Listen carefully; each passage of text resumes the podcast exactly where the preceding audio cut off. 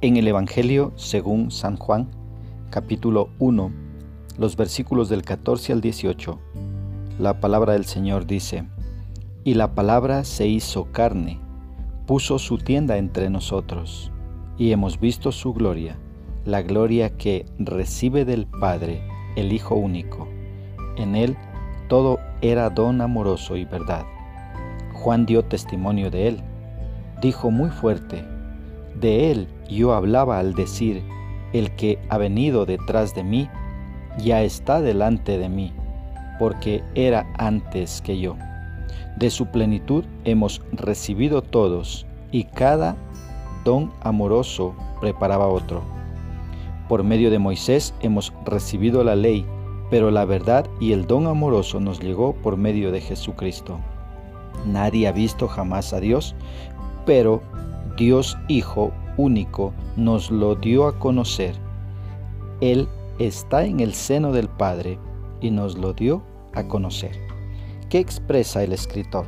Ya sabemos, Juan, el discípulo amado, es el escritor de este Evangelio, por lo tanto, es el evangelista.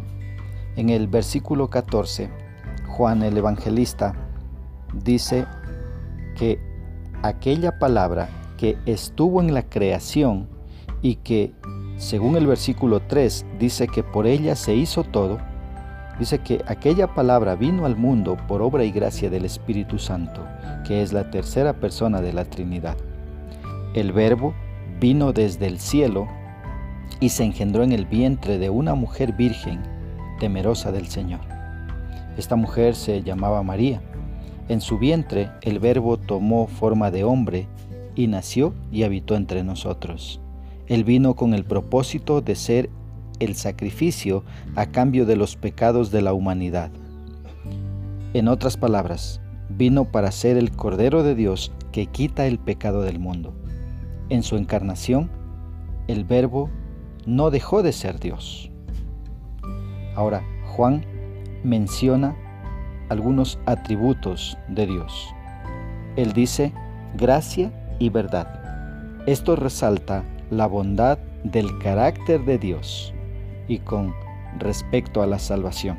Si ves el versículo 15, el testimonio de Juan el Bautista afirma que lo que Juan el apóstol está diciendo en cuanto a que el verbo estaba desde la misma creación y que a pesar de haber nacido luego de Juan el Bautista, era antes que él. Mira, esto es muy hermoso poder entenderlo. Jesús nació después de Juan el Bautista y comenzó su ministerio mucho después de Juan. Sin embargo, Él era antes. Esto es una declaración muy clara de la preexistencia de Cristo. ¿sí?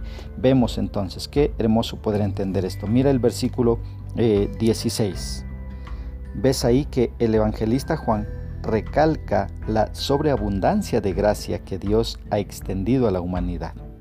Si ves el versículo 17, Juan dice que la ley vino por medio de Moisés. Y esta ley en realidad era el medio para demostrar la injusticia del hombre con el propósito de que el hombre se dé cuenta que necesita un Salvador. Este Salvador es el Verbo que se encarnó y había llegado al mundo.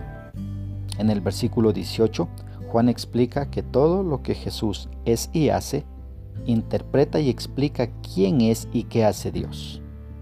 Ahora, ¿cómo puedo aplicar esto a mi vida? Mira, necesitamos aceptar el regalo de Dios que es la salvación por medio de Jesucristo. Jesucristo vino a este mundo para pagar una deuda que ni tú ni yo podíamos pagar. Él la pagó en la cruz del Calvario nos dio libertad y nos puso dentro de la familia de Dios una vez que le recibimos en nuestro corazón. Entonces el verbo encarnado debemos entender que Él no se quedó niño ni tampoco está muerto. Él está vivo y al recibirlo en nuestro corazón, Él llega a ser nuestro Salvador. Así es que te invito para que con tus propias palabras tú puedas confesar tus pecados, puedas pedirle a Dios que te perdone y puedas aceptar a Jesús en tu corazón y hacerlo tu Señor. y al hacerlo tu Señor es al que obedecerás desde ahora en adelante.